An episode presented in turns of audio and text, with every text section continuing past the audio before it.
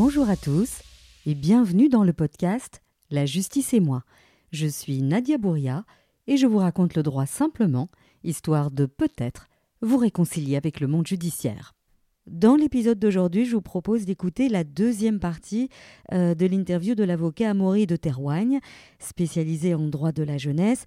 La semaine dernière, souvenez-vous, nous avions évoqué ensemble les mineurs en danger dans leur milieu. Je vous laisse avec la suite, c'est-à-dire les mineurs délinquants. Vous parliez d'enfants avec des, problématiques euh, qu'on peut euh, regrouper sous le, le vocable de, de, psychologique ou psychiatrique, et puis il y en a qui versent dans la délinquance, hein, quand le, le, milieu familial euh, est, pas, euh, est un peu dysfonctionnel. Et là, on arrive dans la deuxième mission du, du, juge de la jeunesse. Et là, de nouveau, comment est-ce que le juge est saisi de ce genre de dossier? On en revient à notre, notre clé d'ouverture. J'imagine que c'est le parquet à nouveau, puisqu'il y aura un signalement euh, où l'enfant est pris la main dans le sac. Est-ce que c'est bien ça? Et oui, c'est un peu ça. Et là, heureusement, le système est un peu plus similaire, en tout cas du côté Bruxelles francophone et communauté française. Par contre, du côté néerlandophone, euh, il y a eu le, choix depuis 2018 d'aller vers une réponse qui est sanctionnelle ou pénalo-juvénile, donc qui est, plus forte, plus dure, euh, alors que du côté francophone, on est resté dans une approche qui est une approche qu'on appelle protectionnelle, c'est-à-dire où on dit quand un, enfant commet un délit, quand un jeune commet un délit, c'est un signe parmi d'autres qu'il montre qu'il se met en danger. Et donc, bien sûr, il va y avoir une réaction au délit, mais il y aura surtout une attention à la personnalité, à la personne de ce jeune. Donc on, part du principe que s'il fait, enfin il commet des bêtises, s'il devient délinquant, c'est que euh, il est en danger parce qu'il exprime un mal-être.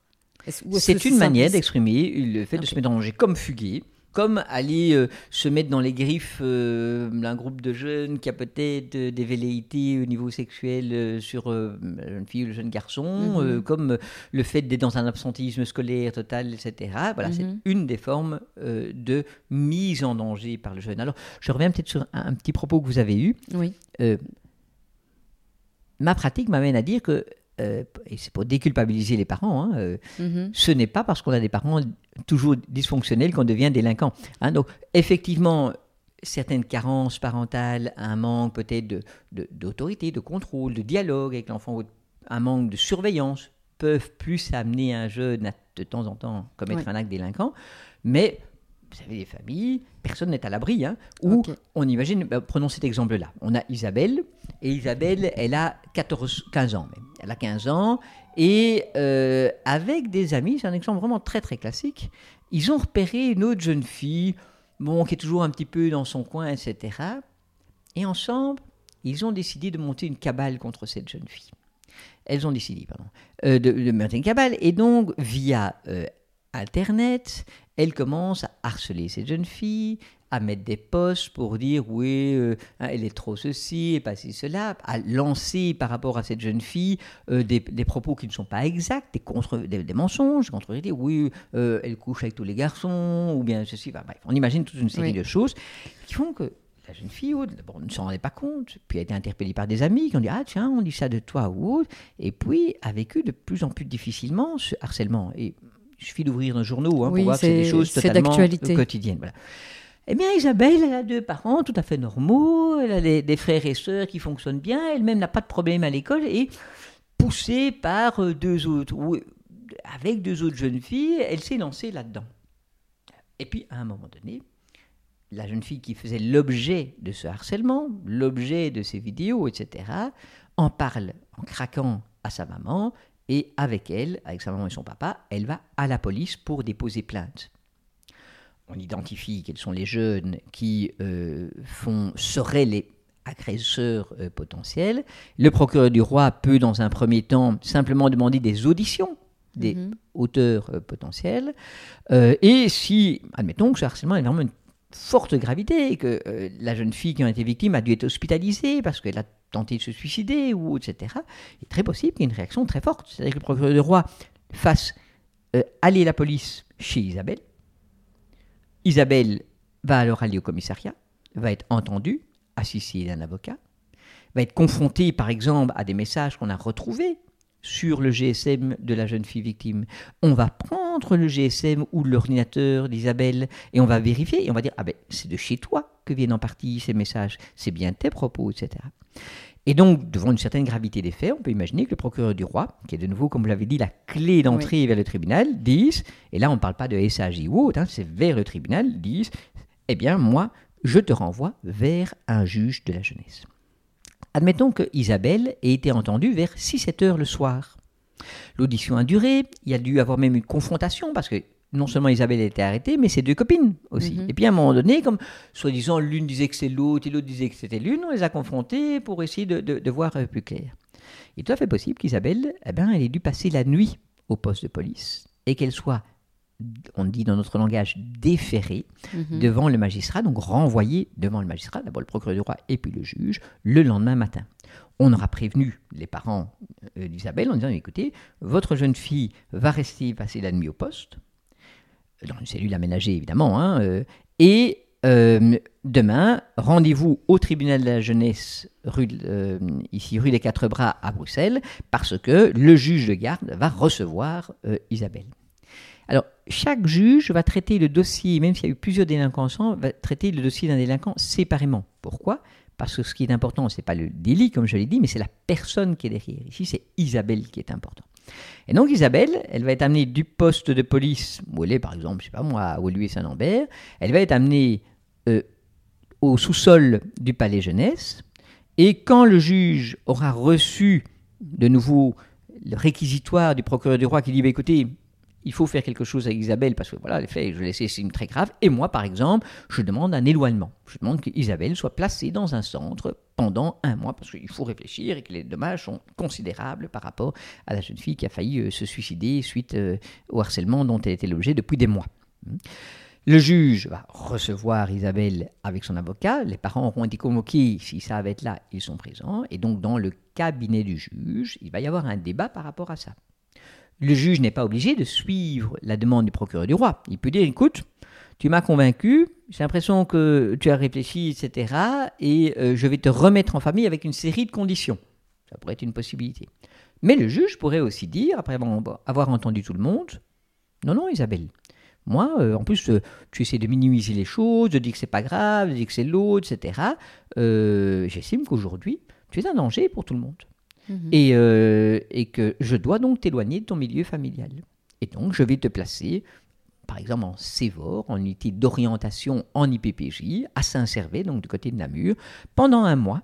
Donc, les IPPJ, ce sont, euh, on est bien d'accord, des centres fermés où elle ne peut pas sortir Alors, non, les IPPJ sont pour partie des centres fermés et des centres ouverts. Ah, il y a les deux. Il y a les deux. Et normalement, dans les mesures du juge, il doit normalement s'il doit éloigner le jeune de sa famille, d'abord privilégier des solutions intrafamiliales, par exemple un oncle, une tante, un ceci, un cela.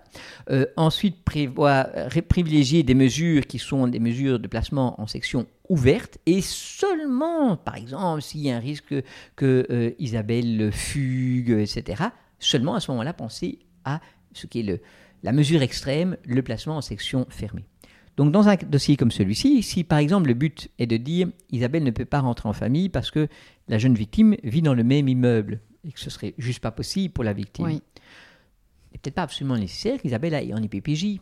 D'accord. Si on propose qu'elle puisse aller chez tel oncle ou telle tante qui habite loin et qui va être très clair, etc., et que les parents, par exemple, ne minimisent pas en, rien les propos de leur fille, euh, etc., on rencontrera l'objectif demandé par, par exemple le procureur du roi, qui est de dire il n'est pas possible légitimement que la victime croise dans les couloirs euh, l'une de ses agresseuses. Dans un premier temps, on peut comprendre que euh, ce soit le, cas. Bah, voilà, Madame le juge, on a une possibilité, telle personne est prête à accueillir la jeune fille. Et donc le juge, pour renoncer à cette possibilité d'un accueil intrafamilial, va devoir le justifier en disant pour telle ou telle raison, non, euh, je préfère d'abord que la jeune fille aille en centre ouvert et dans certains cas aille en centre fermé. Mais c'est vraiment le bout du bout. D'accord. Alors, vous avez dit quelque chose d'intéressant. Vous, vous, parliez des, parents qui ne minimisent pas. Est-ce que ça, ça peut euh, avoir du poids dans la mesure que, le, juge peut, choisir? Parce que si on a par exemple une, une jeune fille bah, qui harcèle ou qui a euh, mis le feu euh, à son école et que les parents viennent dire à la juge Oui, enfin bon, euh, la porte était ouverte, elle n'a pas fait exprès. Est-ce que c'est un élément auquel le juge est attentif? Alors oui, d'abord, je suis ravi d'entendre une chose intéressante. mais euh, oui, c'est évidemment important. Pourquoi? On en revient à ce que j'ai dit au départ. Qui sont les premiers à devoir éduquer et protéger l'enfant? C'est des parents. Mm -hmm. Donc ça ne veut pas dire que les parents doivent dire oui, amen à tout. Peut-être qu'ils sont convaincus que leur enfant est accusé à tort. Peut-être qu'ils sont un petit peu aveuglés parce que Isabelle leur a dit c'est pas moi, c'est pas moi, c'est pas moi, et que pour eux c'est très difficile d'imaginer qu'Isabelle oui. ait fait des choses pareilles. Et donc, c'est là de nouveau qu'on voit toute la subtilité qu'il doit y avoir dans ces moments de rencontre. On a des parents dont on peut imaginer que c'est un petit peu leur monde qui s'effondre. Leur fille se trouve, pour des choses graves, à, à la police, va y passer la nuit. Il va y avoir un juge de la jeunesse. Qu'est-ce qu'on va en penser nous? Que va en penser la famille, nos amis, etc. Qu'est-ce qu'on a mal fait? Hein, beaucoup de culpabilité, souvent. Moi, je vois beaucoup de parents qui viennent. Et là où les jeunes, mais de nouveau, hein, c'est une manière de tenir. Là, Isabelle, peut-être qu'elle va être remontée, ouais, même pas peur, etc. Ou mm -hmm. Mais au fond d'elle-même, elle tremble de peur. Mais si elle ne se donne pas cette image-là, elle s'effondre, donc elle ne peut pas le faire maintenant. Mm -hmm. Et souvent, on va voir à côté de ça un papa et une maman, mais qui arrivent quasi en, en larmes, euh, effondrés. C'est le ciel qui leur tombe sur la tête. Mm -hmm. hein. Et donc, il faut, dans tous ces moments, qu'il y ait une vraie compréhension, une vraie lecture et un vrai travail au niveau des émotions qui oui. traversent tout le monde. Qu'est-ce qui se passe? De manière à pouvoir les nommer. On a par exemple, coup classique, hein, Isabelle rentre, ouais, pas de problème, etc. Encore comme ça. Les policiers ont été infects avec moi et tout, etc. On sent que le juge va gentiment la remettre, mais sévèrement à sa place. Et puis tout d'un coup, papa et maman rentrent et ils voient que maman est en pleurs. Et là, Isabelle se décompose. C'est plus la même jeune fille. -hmm. Et personne n'en parle. Et on fait que de continuer à parler des faits. De. Non, il faut pouvoir nommer ça. -hmm. Qu'est-ce qu'on touche là? Qu'est-ce qui se passe, Isabelle? Et en fait, qu'est-ce qui se passe? Mais peut-être qu'elle va pouvoir nommer le fait qu'elle est, elle est désolée, elle est honteuse de ce qu'elle amène à sa famille. Hein. Euh, D'autant qu'on sait que, par exemple, dans, dans certaines familles, c'est pas que la famille. Hein euh, bon, nucléaire, hein, oui. c'est toute la famille au sens large. J'ai quand même par exemple vu des dossiers où il était impossible aux jeunes et à ses parents d'avouer les faits, alors qu'ils étaient incontestables, il y avait une caméra, ceci, mmh. cela, parce que accepter cela, c'est jeter l'opprobre sa famille. C'est dire que la famille n'a pas été capable de bien gérer son enfant. Et donc, dans un contexte plus large, social, familial, c'est faire que c'est pas possible. Et donc, il vaut mieux dire que non, ce mauvais juge s'est trompé hein, mm -hmm. que, que, que d'avouer. Donc, enfin, voilà, toute une série de concepts qu'avec le temps, on apprend à manier de nouveau pour faire preuve d'humanité. Pour dire, mais, de cet entretien-là, qu'est-ce qu'on va faire ressortir chez tout le monde pour leur permettre, voilà, Isabelle a trébuché, elle a fait quelque chose qu'elle ne pouvait pas, mais ça ne réduit pas Isabelle à être une horrible jeune fille. Elle a sans doute aussi oui. plein de qualités, plein de choses. Il va falloir qu'elle répare ce qu'elle a fait. Oui. Il va falloir qu'elle s'excuse. Il va falloir qu'elle progresse par rapport à ça. Mais je ne vais pas la réduire à ça. Je vais aussi aller chercher le reste. Et je vais essayer de trouver chez ses parents aussi mille choses qui donnent envie de dire euh, mais on aura besoin d'eux dans l'avenir. -hmm. Ils ont fait plein de bonnes choses. Bah, Isabelle, elle est quand même en, en troisième secondaire. Il n'y a pas de problème dans son parcours scolaire. Elle a des loisirs euh, corrects. Là, sur le coup, c'est pas ce qui est passé par la tête, c'est juste dingue. Mais il y a aussi plein d'autres bonnes choses. Et donc, on va travailler avec tout le monde là-dessus. Et alors, comment vous le faites en pratique? Parce que euh, j'ai bien compris de votre récit que certains juges sont plus empathiques que d'autres. Euh, parfois, ils n'ont pas le temps parce qu'ils gèrent Souffrant. énormément de dossiers. Ça, c'est quelque chose dont on parle peu, mais les, les juges sont... Euh, très débordés, donc parfois ils n'ont pas le temps euh, de, de, faire ce travail-là. Donc j'imagine que euh, parfois vous vous débordez de l'audience pour, pour, euh, pour parler avec la famille, parler avec le jeune? Deux choses. La première, c'est vrai. La plupart des mandants, donc les conseillers, juges et directeurs, il y a deux choses qui ne sont pas faites ou peu faites. C'est de les former à autre chose que des, pardon, des juristes ou autres en tout cas pour les juges. Je crois que les conseillers directeurs ont un peu plus de formation. Est-ce que vous savez par exemple qu'à Bruxelles, les juges qui ont quand même une charge de dossier, une charge émotionnelle dans ces dossiers, qui voient des choses terribles, ne bénéficient d'aucune supervision? Ah, Donc ne peuvent pas aller ensemble se décharger auprès d'un tiers. On imagine si une supervision être un, psychologue, un psychiatre, pour de nouveau au niveau de leurs émotions, au niveau de vécu, etc., pour pouvoir euh, se réajuster et donc s'équilibrer et repartir. C'est juste incroyable. Donc, un, déficit de formation. Deux, charge de travail totalement excessive. Quand vous avez un conseiller de la jeunesse qui enchaîne 7 ou 8 entretiens de formalisation, ces entretiens, on doit se mettre avec tout le monde, etc., les uns après les autres, mais comment ne pas confondre des éléments d'un dossier avec ceux de l'autre, comment être au fait, comment être toujours alerte pour sentir ce qui se joue dans l'entretien et pouvoir bien s'ajuster ou autre? Il faut être des surhommes ou des surfemmes pour faire ça. Et donc, franchement, moi, je leur tire leur chapeau de manière euh, globale. Mais ça fait des décennies que je le dis à tous les ministres, euh, etc. Vous avez peu de moyens. Aidez, soutenez la formation des mandants. Pour moi, c'est une évidence. Alors, euh, le, deuxième point, c'est est-ce qu'on déborde ou pas? Alors. je ne sais pas si le terme déborder est adéquat. Si être, je parle pour moi, être avocat de la jeunesse, c'est faire 8 ou 9, 17, ça ne marche pas. il, faut changer il y a quelque chose, il faut le reconnaître, qui est de l'ordre d'un certain sacerdoce. Euh, mhm. Voilà. Euh, alors, la seule chose, en tant que maintenant un peu plus vieux et donc euh, supervisant un peu les plus jeunes avocats, que je dis, c'est que bien sûr, on donne plus, mais on ne se fait pas submerger. Parce que si on se fait totalement submerger, on n'est plus professionnel. Donc il faut garder la juste distance. Alors la juste distance, c'est pas devenir un simple technicien qui fait tic tic tic et puis c'est tout. Mhm. C'est de garder une vraie empathie, une vraie capacité de, de, contact, d'écoute euh, avec les personnes, mais en même temps euh, de ne pas vouloir jouer tous les rôles. Moi, je ne suis pas un psychologue, je ne suis pas un sociologue, je ne suis pas le copain du jeune, etc. Mais par exemple, bah oui, hier, à 8h30, j'ai une jeune fille que j'ai défendue et qui maintenant a 22 ans et qui m'avait laissé un message.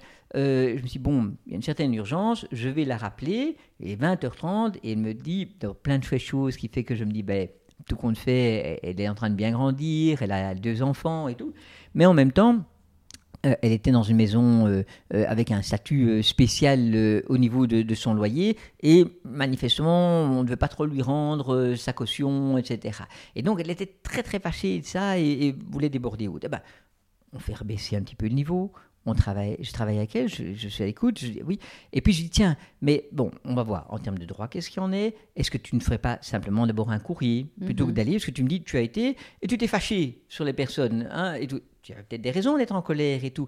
Mais tu sais, moi, si on se passe sur moi, ça ne me donne pas tellement envie de faire quelque chose pour toi. Donc peut-être qu'on va faire les choses autrement. Voilà, alors est-ce que c'est un rôle d'avocat? Bah oui, avec une petite lecture juridique. Et le reste, bah non, c'est quand même autre chose. Et c'est ça qui me passionne évidemment, comme la plupart de ceux qui font euh, ce métier, euh, juge, conseiller, avocat, délégué, euh, assistants sociaux, éducateurs. on fait notre job. Eh ben oui, on fait aussi un petit peu plus que notre job parce que sinon ça ne la ferait pas. Mhm. Vous avez évoqué euh, à l'instant le fait que vous avez euh, répété ça à l'envie à tous les ministres euh, de la justice successifs, donc la formation. Mhm. Qu'est-ce qu'il faudrait d'autre pour améliorer cette, cette machine autour du droit de la jeunesse? Alors de nouveau, mes, mes propos n'engageront que moi. je pense qu'actuellement, et pourtant hein, le ministre précédent avait réinjecté des moyens, mais à quoi est-ce dû une précarisation de la, société, euh, cette logique du temps en famille qui dont on voit les dégâts maintenant, enfin une série de choses, mais euh, le fait qu'aujourd'hui, à Bruxelles, plus de 500 enfants soient en attente d'une place en institution, c'est juste hallucinant. Alors, soyons clairs, hein, mm-hmm. je ne vous parle pas de 500 enfants pour lesquels des vilains juges qui ne pensent qu'au placement voudraient les placer euh, alors que leurs familles sont tout à fait capables de s'en occuper. Ce n'est pas du tout de ça dont on se parle. Ce sont des enfants qui, au quotidien, au quotidien, vivent des choses extrêmement lourdes et douloureuses dans leur famille. Mhm. Et pour lequel un éloignement est pensé parce qu'un travail en famille n'est pas ou plus possible. Mais je vous parle là des enfants qui devraient être placés, mais j'ai une situation récemment à Mons. Donc c'est un dossier de Bruxelles qui part sur Mons. On se retrouve chez la directrice de la protection de la jeunesse à Mons, avec une situation extrêmement compliquée. Il va falloir un an un an pour qu'un service puisse venir travailler en famille. Et qu'est-ce qui s'est passé pendant cette année? Eh bien, simplement, toutes les fragilités qui étaient dans le dossier, ben, elles, se sont manifestées dans la réalité. Mm-hmm. L'absentéisme scolaire, des jeunes qui sont dans des relations sexuelles avec des plus âgés, alors qu'à 14 ans, on ne doit pas être là-dedans. Maman qui, oui, donne plein d'amour, mais qui est une grande copine, qui n'est pas une maman. pas de cadre. Et donc, mm-hmm. eh bien, quand ce service intervient, on a déjà deux des enfants qui vont faire l'objet d'un placement. Est-ce que si ce service était intervenu tout de suite, on aurait évité le placement? Ce n'est peut-être pas sûr, mais au moins, notre société aurait tenté d'accompagner, de soutenir cette maman, et je pense en tout cas que pour les aînés, on aurait pu être dans, dans autre chose.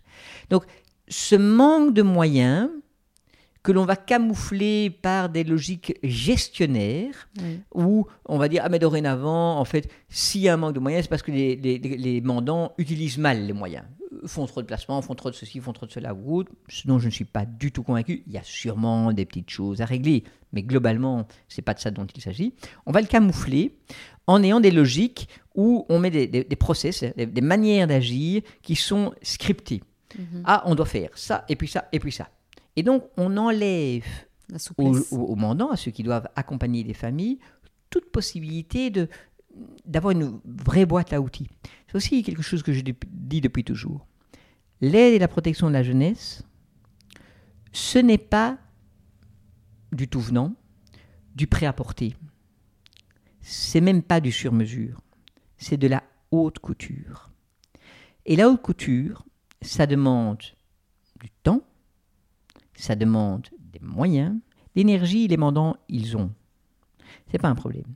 Mais ça demande du temps, ça demande des moyens, qui fait que le juge va pouvoir dire alors, pour la situation de Mathieu, pour la situation d'Isabelle, et notamment parce que j'étais bien formé, etc., euh, c'est sans doute ça qu'il faut. Mhm. Et je ne l'ai peut-être pas tout de suite, d'accord Mais je l'ai dans un temps suffisamment adéquat pour que ce que je veux prendre maintenant, qui est une petite mesure en termes budgétaires, etc., ne se transforme pas en un placement qui va coûter 5 ou 10 fois le prix. Mhm. Et donc, ça, c'est nécessaire.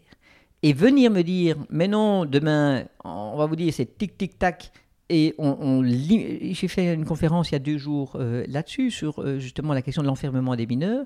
Il est pathétique de voir en communauté française que les moyens mis à disposition du juge avant 2018 et après 2018 ne sont plus du tout les mêmes. Dorénavant, ce sont des moyens qui cataloguent le jeune, la jeune Isabelle, comme euh, une mineure délinquante, sans voir le reste. Le cas d'Isabelle, prenons-le. Avant 2018, un juge aurait pu dire il faut un éloignement, mais bon, en fait, elle a été essentiellement manipulée par les autres, euh, elle est assez en aveu, etc. Je ne vais pas la stigmatiser mhm. comme jeune délinquante et je vais les placer dans un centre pour mineurs en danger, parce que au départ, c'est pas une multirécidiviste délinquante, etc. Et donc, je vais la mettre dans un, à l'époque, on appelle ça un CAU, un, centre euh, d'accueil d'urgence, mais on appelle ça un SRU, la même chose, euh, 15 jours. Et puis, 15 jours, on fait le point et on avance. Aujourd'hui, le juge ne peut plus faire ça. S'il veut éloigner Isabelle, il est obligé de la placer un mois, plus qu'un jour, un mois, dans le Sévor à Namur, et s'il n'y a pas de place en Sévor ouvert, alors, bah oui, même euh, dans une section euh, fermée. Alors, peut-être que pour la copine d'Isabelle qui était auteur avec elle et qui a déjà fait 5 vols, de vols avec violence, c'est pas un problème qu'on passe à un mois, etc. Mais pour Isabelle, c'était quand même drôlement intéressant que ce juge ait dans sa mallette à outils, mm-hmm. ce qui lui permettait de faire de la haute couture pour Isabelle. Parce qu'Isabelle, quand elle sortira de un mois en sévor avec un sévor, qui va dire non, moi c'est pas qu'un jour, hein. c'est un mois, il faut le temps qu'elle se pose, et on fera le rapport au bout des trois semaines, blablabla, blablabla. Mais on dit, mais attendez, Isabelle, elle a ses examens dans 15 jours, c'est quand même dommage, il faudrait qu'elle puisse les faire, etc. Sur place, et pas qu'on les envoie ou autre. Ah ben non, euh, désolé. Euh. Eh bien, ce genre de process-là, c'est des choses qui, à terme, pour moi, peuvent abîmer les jeunes. On, parle de, de gestion de personnes globales, on ne parle plus de personnes individuelles. Et ça, évidemment, ça me fâche. Mhm. Euh, alors pour revenir à ce, cas d'Isabelle, où on peut en prendre un autre, hein, euh, donc imaginons qu'elle que, que réponde bien, donc on peut progressivement sortir de, de, toute cette logique. Mais si le problème est beaucoup plus profond, quels sont les, les, les outils à la disposition du juge? Alors, on imagine qu'Isabelle euh, est allée en, en en, orientation. Et effectivement, l'orientation amène à dire que euh, la situation d'Isabelle est aussi problématique au niveau familial et de sa place dans la famille, parce que par exemple, la maman vit avec un beau-père et qu'il n'y a aucune entente. Bah, c'est un exemple, hein, c'est euh, que on se rend compte qu'il y a un accrochage et une consommation de stupéfiants qui est aussi importante et qui a mhm. posé problème à Isabelle lorsqu'elle est arrivée au centre. Euh, que les investigations ont amené à voir que ce n'était pas le premier harcèlement, etc. Que la conduite d'Isabelle en section a été très mauvaise, que tout de suite elle est allée vers les filles qui étaient les filles qui voulaient mettre un peu le, boxon, les difficultés mhm. au sein de l'institution, etc. Et donc, on peut imaginer dans ce cadre-là que on ne parle pas d'un simple retour à la maison ou d'un retour accompagné à la maison, mais qu'on dise non. Hélas, avec Isabelle, c'est un placement plus long qui va être nécessaire. Euh, et donc, le juge, dans les 30 jours, va refaire un entretien de cabinet. Et lors de cet entretien de cabinet, il est possible que le magistrat dise Eh bien, je vais te prolonger, par exemple, euh, pour trois mois en éducation. Euh, ou bien je vais te placer dans un SRS, un service résidentiel spécialisé. Donc le juge a des moyens, d'abord ceux qu'il doit privilégier, qui lui permettent de travailler en laissant le jeune en famille, toutes sortes d'accompagnement, mhm. et puis il a des moyens, hélas, dans certains cas, où il éloigne le jeune de la famille. Dans les moyens qui permettent de travailler en famille, il y a un moyen qui est évidemment intéressant, c'est toutes les mesures réparatrices ou les médiations. On mhm. pourrait imaginer ici que Isabelle était très vite en vue, se soit rendu compte des bêtises qu'elle a commis en faisant tout cela, et qu'on puisse travailler avec un SAR, qui est un service qui notamment fait de la médiation, entre la jeune victime et Isabelle. Bien sûr, en protégeant tout le monde. Peut-être que la victime d'ailleurs ne verra pas en direct euh, Isabelle, mais qu'il y ait tout un travail de réparation qui soit fait là, et qui fasse que tout compte fait parce qu'ils habitent dans le même immeuble. Demain, cette victime n'ait plus peur de croiser Isabelle dans la rue, dans le quartier ou autre. Parce que mhm. celle-ci lui a d'abord s'est excusée, a reconnu ses fautes, voire même lui a promis de la protéger de l'avenir, en disant moi que je suis plus grande, plus forte, etc. Maintenant, j'ai bien compris, ça va être ça mon rôle, c'est de protéger les, plus fragiles plutôt que d'essayer de les enfoncer pour euh, me faire ami avec d'autres avec qui je n'ai pas à être. Bon, non, c'est un peu l'image épinale, hein, la, la, la réussite, c'est pas toujours comme ça, mais donc voilà, le, dossier va, prendre un cours X ou Y selon l'évolution euh, du jeune, de sa famille, etc. Alors, il faut savoir que euh, les statistiques, et notamment on en trouve sur euh, le site de l'aide à la jeunesse, mhm. les statistiques montrent que beaucoup de jeunes ne vont arriver au tribunal que pour un ou deux délits. Et puis, ils vont montrer des fragilités, par exemple, euh, un problème au niveau de la scolarité, etc. Mais donc, euh, l'image qui voudrait qu'on dise ah, cette jeunesse délinquante, cette jeunesse, elle, est fausse. Donc, un très petit nombre de jeunes commettent un certain nombre de délits, ce qu'on appelle des délinquants multirécidivistes. Et pour eux, ben oui, effectivement, on, va en gradation, mais il faut être de plus en plus parfois ferme avec eux, notamment pour protéger la société. Euh, mais ce n'est pas le lot de la plupart des jeunes. Donc une toute petite partie des jeunes en aide et protection de la jeunesse, donc mineurs en danger, mineurs délinquants, sont des mineurs délinquants, donc en conflit avec la loi. Grande, l'extrême majorité des dossiers, c'est des mineurs en danger. Et dans les mineurs délinquants, le plus grand nombre ne va commettre qu'un ou l'autre délit. Et puis, on va repartir sur des, bonnes voies, même si à un moment donné, une aide est nécessaire parce qu'il y a d'autres problématiques. Seul un tout petit nombre de jeunes, eux, vont être plus ancrés dans la délinquance. Oui, et est-ce que vous avez le sentiment que ces délits, c'est un petit peu l'arbre qui cache la forêt, c'est vraiment, comme je le disais tout à l'heure, une, façon d'appeler à l'aide, une façon de, de dire je ne vais pas bien, ou c'est pas forcément toujours le cas? Alors, il faudrait euh, que vous fassiez une superbe interview avec un sociologue ou un criminologue hein, pour qu'il vous réponde à ça. Moi, je suis dans la pratique. Vous en avez 30 euh, ans quand même, c'est pas rien. Donc, euh. Oui, alors, de nouveau, pas de réponse. En fait, moi, j'ai vraiment croisé des jeunes euh, qui simplement étaient dans la recherche euh, mhm. d'une facilité, d'accès à l'argent, d'accès aux choses, etc. récemment encore, avec un, jeune, il me disait, mais moi, j'ai pas envie d'en sortir parce que pour l'instant, ça me donne une aura, mhm. ça me donne un certain pouvoir, ça me donne de l'argent, et je suis prêt à payer le prix, qui est que j'aille de temps en temps en IPPJ, euh, etc. Bon. C'est évidemment pas le discours le plus heureux qu'on puisse entendre, évidemment, mhm. et je répète, c'est une toute petite catégorie de jeunes, mais ils existent. Voilà, des jeunes, des, jeunes qui vont faire le, choix de la bande plutôt que le choix de la famille, le choix de la rue plutôt que le, choix de l'école, etc. Mhm. Oui. Alors donc, est-ce que tous ces jeunes sont d'irrécupérables délinquants ou bien sûr que non, ils méritent encore plus notre attention, notre soutien, mais ce soutien, contrairement à ce qu'on peut croire ou dire, n'est pas qu'un soutien, entre guillemets, euh, par la parole, gentil, bien traitant, etc.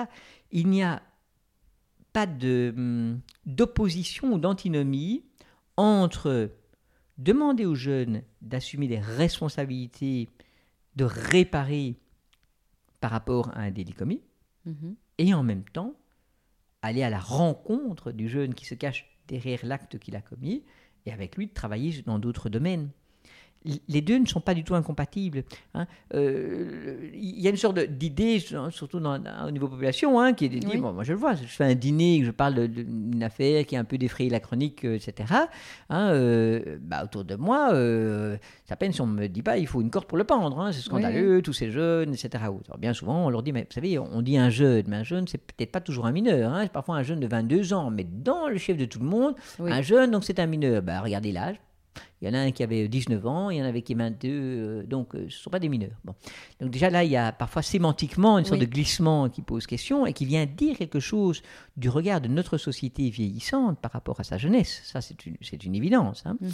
Euh, mais donc, on peut très bien avoir une politique où on demande aux jeunes d'assumer ses responsabilités, où ça passe par quelque chose qui est de caractère sanctionnel, mais qui ne se réduit pas à ça.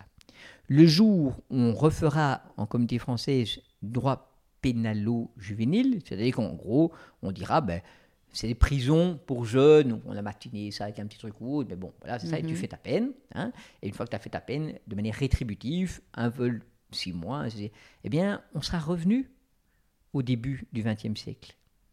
C'est ce qu'on a voulu quitter. Et donc, moi, j'invite toujours à aller relire qu'est-ce qui fait que, faisant le constat de l'échec de la politique criminelle classique sur les majeurs, et ne pouvant pas appliquer une nouvelle politique pour toute notre population, notre société s'est dit, mais au moins pour les mineurs, essayons une autre approche. Mhm. Cette autre approche, cette approche protectionnelle, elle fonctionne pour un nombre majeur des enfants. Majeur. Donc, oui, il y a certains jeunes qui sont très réfractaires. Mhm. Oui, il y a certains cas qui nous touchent tous, évidemment. Mais doit-on s'aborder tout le système actuel pour ces mm. quelques cas-là Doit-on céder à la pression médiatique? Moi, je serais toujours un, ardent opposant de, cette idée. Je continue à croire vraiment que ce modèle protectionnel, qui, je le répète, n'exclut ni la réparation ni la sanction, est un modèle qui, dans son, son approche humaniste de l'homme, est vraiment, et encore plus de nos jours, quelque chose euh, qui, au final, est une plus-value pour notre société. Parce que c'est ça l'idée. C'est dire, mais au final, est-ce que notre système fabrique des jeunes adultes qui vont pouvoir trouver leur place dans la société ou aide à fabriquer des jeunes délinquants qui, demain, en tant que jeunes majeurs, ne trouveront pas plus leur place dans la société? Ça, c'est une question auquel il faut absolument répondre avant de poser des anathèmes dans un sens ou dans l'autre. Eh j'ai l'impression que vous venez de, faire la conclusion de notre entretien. Est-ce que vous aviez des choses à ajouter? J'ai l'impression qu'on a bien balayé toute, euh, toute la matière. Ben écoutez, je l'espère. J'espère que j'ai été plus ou moins compréhensible. moi, j'ai tout compris. Peut-être une chose à dire. Euh, dans notre système, les mineurs sont automatiquement assistés d'un avocat. Mhm un avocat spécialisé, c'est ça qui a changé en 30 ans évidemment, c'est qu'on a créé des sections jeunesse, c'est qu'on a favorisé des formations pluridisciplinaires et que donc tout n'est sûrement pas parfait, il y a encore plein de choses à faire, mais on a quand même pas mal évolué par rapport à il y a 30 ans. Et euh, moi, je rêverais maintenant de, beaucoup plus, euh, même créer une section d'avocats pour les parents. Parce que c'est un leurre que de croire que le parent, lui, connaît ses droits, lui va pouvoir s'exprimer, etc. Euh, et donc, je trouve que beaucoup de parents, notamment souvent des parents un peu fragiles, sont maltraités par nos systèmes. Pas euh, de manière euh, volontaire, simplement parce que le système lui-même, avec ses engorgements, ses, juges dépassés par le nombre de dossiers qu'ils ont à avoir ou ses conseillers directeurs, est maltraitant. Et donc, je dis aux parents, en plus les seuils d'accès à l'aide juridique euh, maintenant ont quand même fort évolué, permettent même à des personnes de la classe moyenne, entre guillemets, de pouvoir avoir un avocat. N'hésitez pas à aller prendre conseil, prenez un avocat spécialisé en droit de la jeunesse, parce que vous avez des droits à faire valoir, et je le répète, vous êtes ceux sur lesquels nous devons euh, nous baser pour imaginer une solution euh, pour reconstruire quelque chose par rapport aux enfants qui sont euh, suivis par l'aide de la protection de la jeunesse. Merci Amaury pour euh, cet entretien, c'est très enrichissant. Merci à vous. Au revoir. Merci d'avoir écouté cet épisode jusqu'au bout. Je vous le répéterai à chaque fois, mais c'est important pour moi de faire connaître ce podcast qui a une vocation d'information et d'éducation. Alors partagez-le autour de vous et n'hésitez pas à poser vos questions ou à suggérer un invité. Et moi je vous dis à la semaine prochaine.